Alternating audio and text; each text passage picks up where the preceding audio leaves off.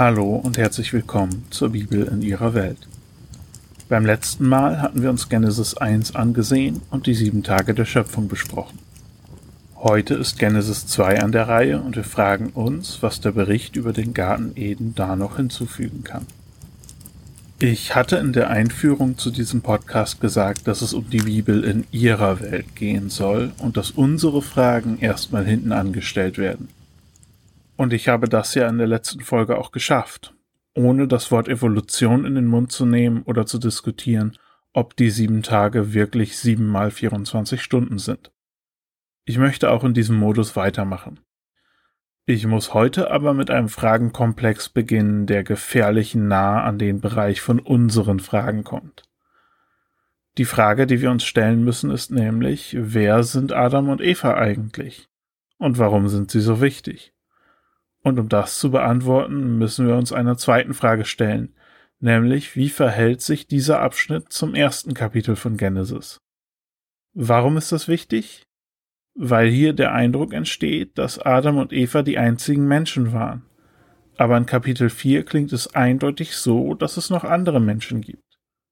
Immerhin müssen wir uns fragen, vor wem kein Angst hat. Oder noch wichtiger, mit wem baut kein Städte. Also, legen wir los.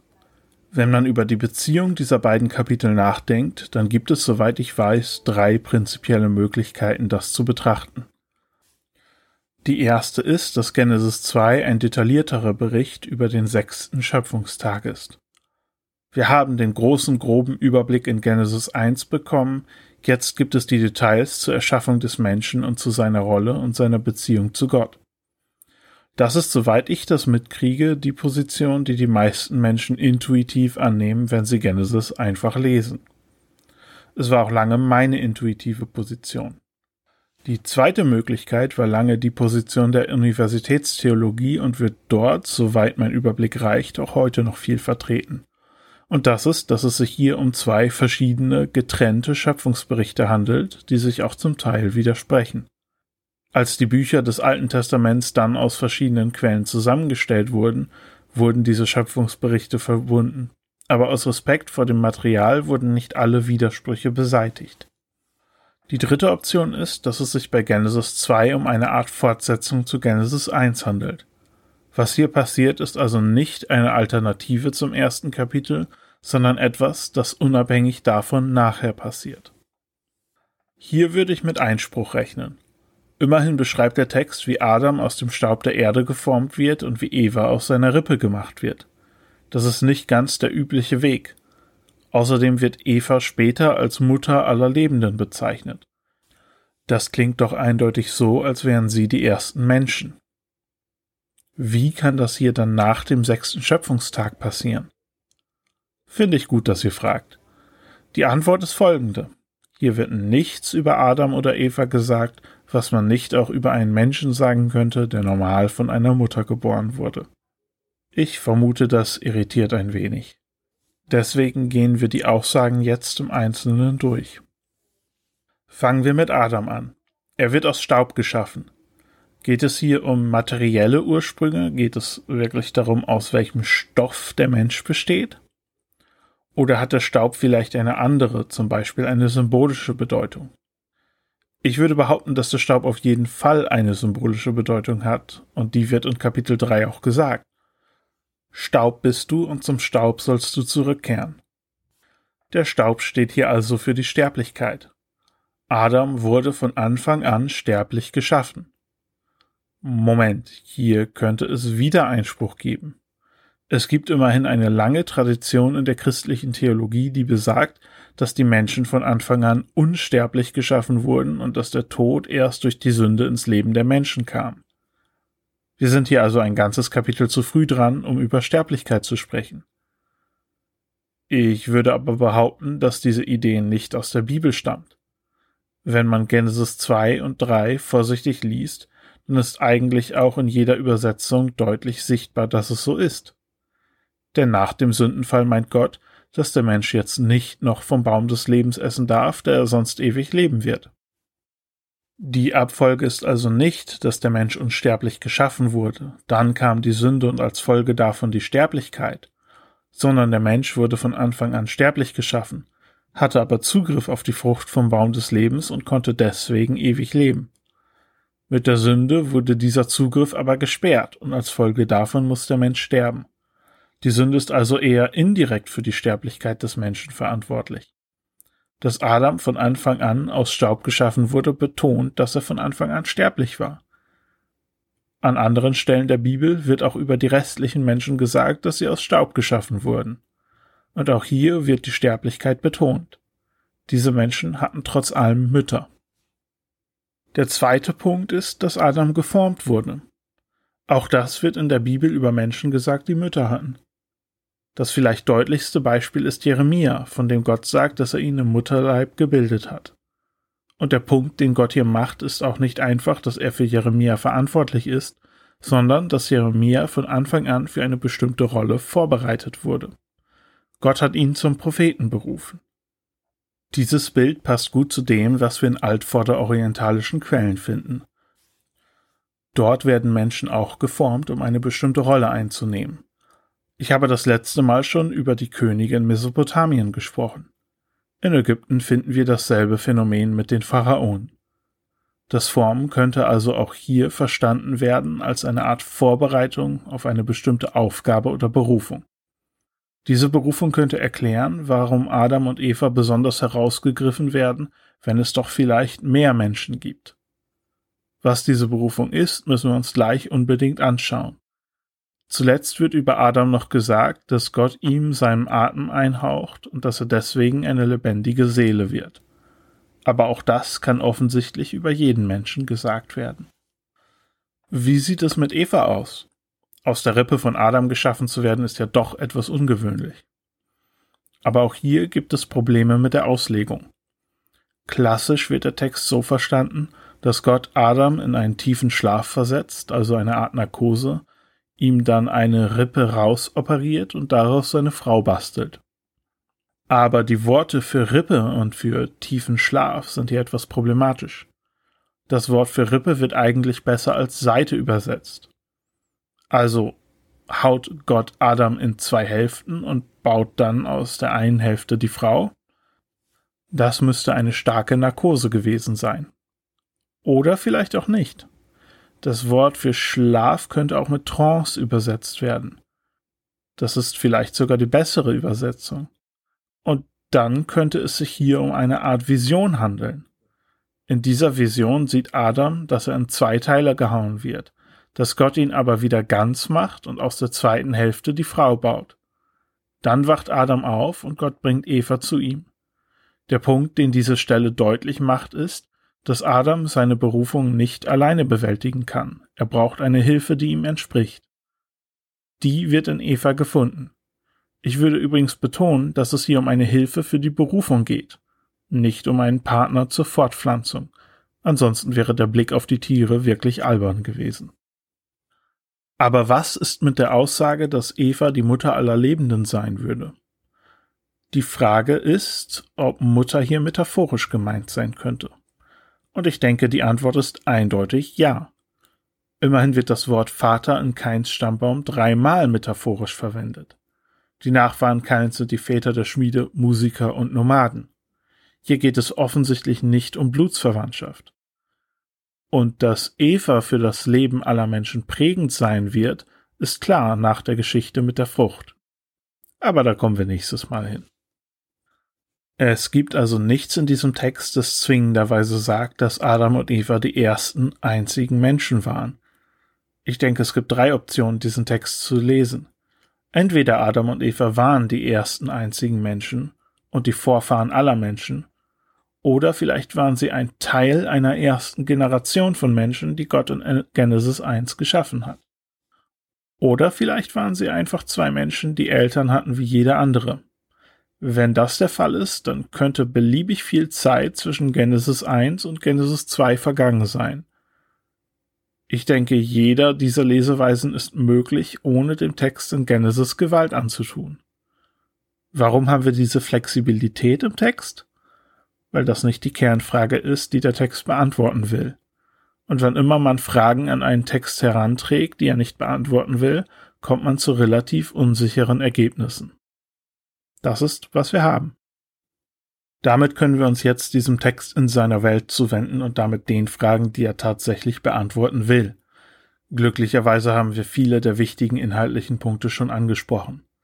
Es heißt in dem Text, dass Gott im Osten einen Garten anpflanzt und Adam dorthin bringt. Die erste Frage, die wir uns stellen sollten, ist, was bedeutet eigentlich der Garten? Wir hatten ja im letzten Kapitel gesagt, dass es sich beim Kosmos um einen Tempel handelt. Und Tempel in der Antike hatten für gewöhnlich einen Garten. Und die Beschreibung des Gartens hier passt sehr gut dazu. Zum Beispiel war es oft so, dass Tempel im altvorderen Orient auf einer Quelle gegründet wurden, so dass das Wasser manchmal sogar direkt aus dem Tempel selbst hervorgeflossen ist. Die Botschaft ist ganz klar. Die Gegenwart des Gottes ist Lebensspenden. Das lebenswichtige Wasser geht also direkt von ihm aus. Der Garten Eden ist also ein weiterer heiliger Ort in dem Kosmos, der bereits beschrieben wurde. Damit müssen wir uns jetzt Gedanken darum machen, was Adam und Eva dort machen sollten. In vielen Übersetzungen heißt es, sie kriegen den Auftrag, den Tempel zu bebauen und zu bewahren. Das zweite Wort, das hier mit bewahren übersetzt wird, auf Hebräisch Shamar, ist ein Wort, das oft im Pentateuch benutzt wird, wenn es darum geht, sich um das Heiligtum zu kümmern. Adam und später auch Eva bekommen also eine priesterliche Aufgabe. Der Garten ist ein heiliger Ort und Adam und Eva haben die Aufgabe, sich um dieses Heiligtum zu kümmern. Das ist auch das, was sie heraushebt aus der Masse, falls sie nicht die ersten einzigen Menschen waren. In diesem Fall wären sie diejenigen gewesen, die zwischen anderen Menschen und Gott vermittelt hätten. Und sie hätten die anderen Menschen vor Gott repräsentiert.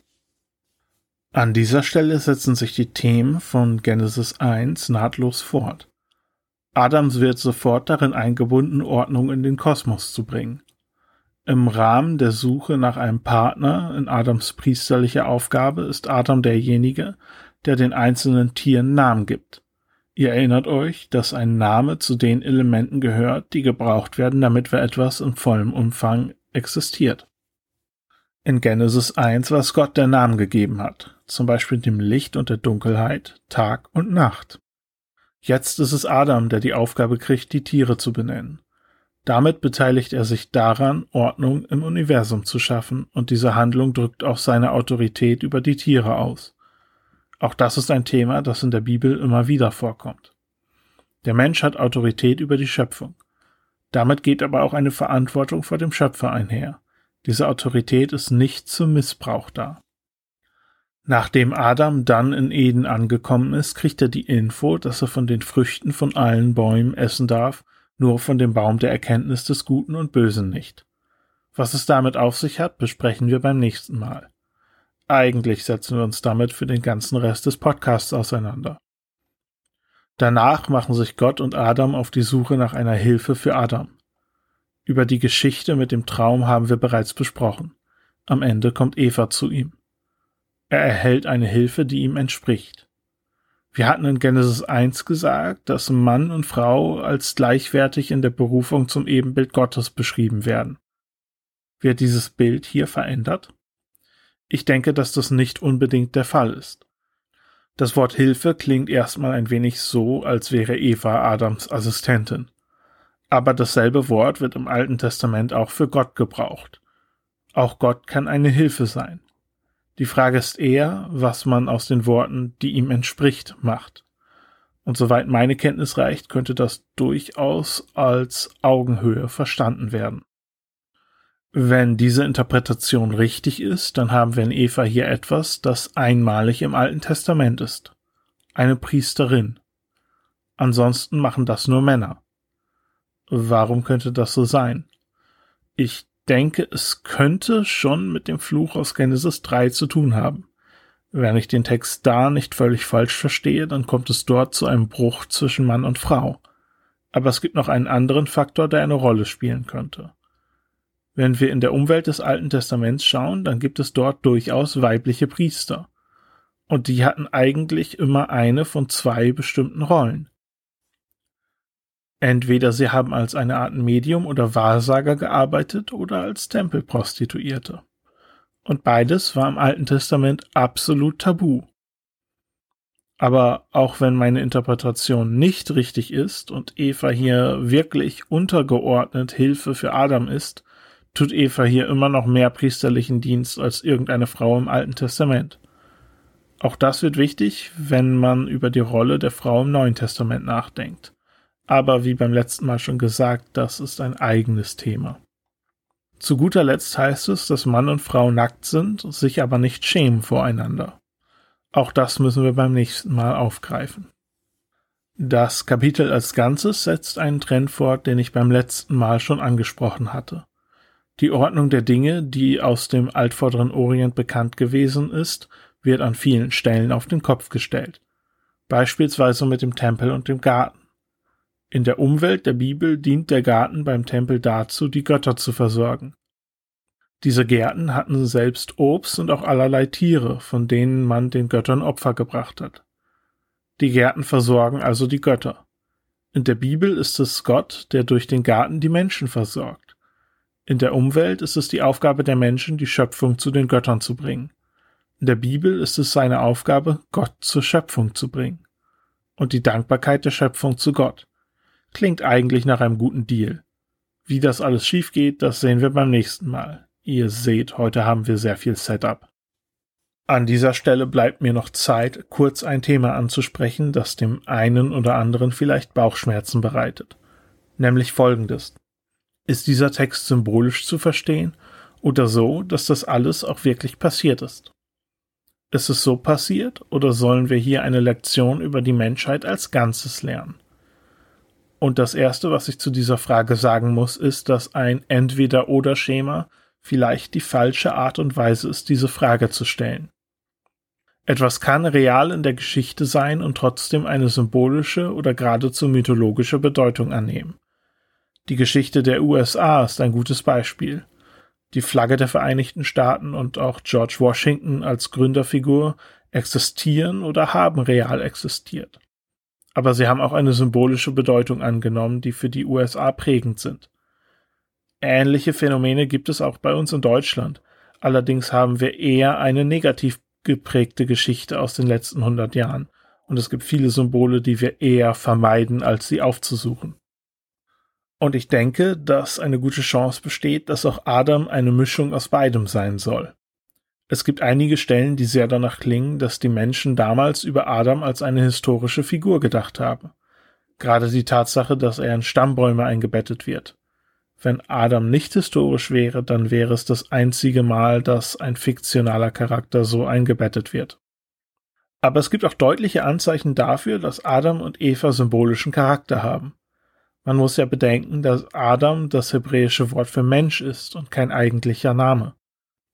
Wenn Adam existiert hat, dann hat er auch eine andere Sprache gesprochen als Hebräisch und dementsprechend wäre Adam sein hebräischer Name nicht sein eigentlicher Name gewesen.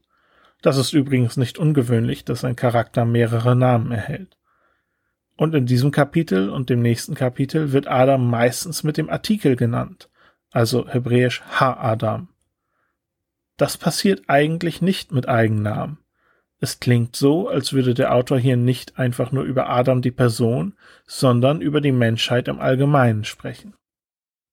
Was machen wir jetzt also mit diesen Informationen?